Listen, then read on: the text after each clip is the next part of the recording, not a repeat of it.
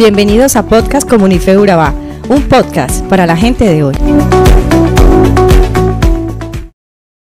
Edith Hernández, especialista en apologética, cree que la mejor manera para los cristianos defender su fe es por medio del uso de la apologética.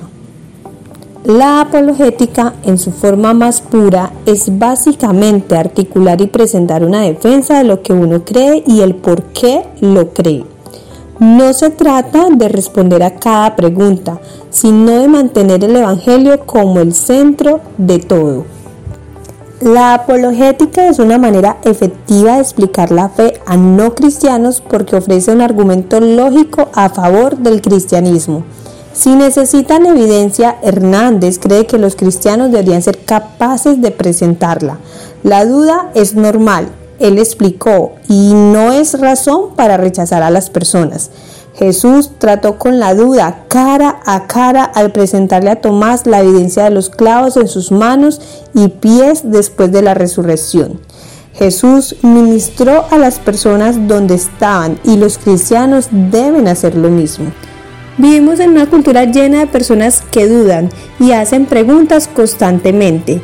Y eso no es solamente con los inconversos, es también con los cristianos. Como creyentes, particularmente cristianos maduros, nuestra tarea es encontrarnos con personas donde estén y presentarles la evidencia para lo que estén buscando que evita que se acerquen a Dios. En términos de nuestra fe y religión, es el intento de un cristiano de defender sus creencias en contra de las críticas a la Biblia por parte de quienes se rehusan a creer en Dios. La apologética puede resumirse como una declaración o argumento basado en la razón o los hechos para defender nuestras creencias. ¿Has tenido que defender tus creencias en alguna ocasión? Quizás alguien te preguntó por qué vistes de esta manera, por qué si eres cristiano tienes tatuajes, por qué no puedes ver películas de terror, por qué tienes que ir los domingos a la iglesia, cuando contestamos preguntas como estas, estamos usando la apologética para defender nuestras acciones de acuerdo a nuestras creencias bíblicas. Debemos ser capaces de dar una respuesta respecto a cómo vivimos y lo que creemos. La gente cuestiona la validez de creer en el Dios de la Biblia. Mucha gente dice que no se puede confiar en la Biblia, que la ciencia la refuta, que no tiene sentido, que Dios no existe y que Jesucristo no fue real. ¿Has oído esto? Más de un tercio de los jóvenes de la generación Z afirman ser agnósticos o ateos, que significa que no saben si creen en Dios, no creen en Él, ni tampoco les importa si existe. Nuestra capacidad de defender nuestra fe radica no solo en poder enseñar la Biblia, sino también en poder defenderla como una fuente confiable y a Dios como un ser real. Esto realmente es un gran desafío. En 1 de Pedro 3:15 se usa la palabra apología. Santifica a Dios, el Señor en vuestros corazones y está siempre preparados para presentar defensa con macedumbre y reverencia. Pedro dijo que siempre debemos estar preparados para dar una defensa de nuestra esperanza.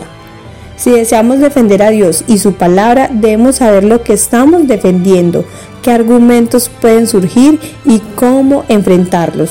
Si esperas hasta que estos surjan, puede que te tomen por sorpresa y no sepas cómo responder. Además de leer y aprender la palabra de Dios, ¿cómo podemos preparar nuestra defensa?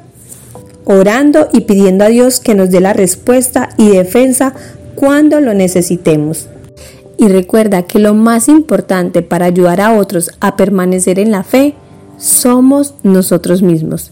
Así que te sugiero y te recomiendo que para mejorar tus conocimientos y habilidades en la apologética cristiana, estudies y amplíes más sobre este interesante tema. Somos Comunife Urabá, un lugar para la gente de hoy. Síguenos en redes sociales como Comunife Urabá y en la web www.comunifeurabá.com. Allí encontrarás todo un contenido digital reservado de parte de Dios para ti. Nuestras reuniones miércoles 7 y 30 pm, toda una experiencia de oración y domingos 9 y 30 am destacamos la importancia de Dios en nuestra vida al compartir en familia. Te esperamos. Yo elijo a Dios, yo elijo ser amigo de Dios, yo elijo a Cristo día tras día. Ya moría mi vida, ahora vivo la vida de Dios. Mas yo elijo a Dios, yo elijo ser amigo.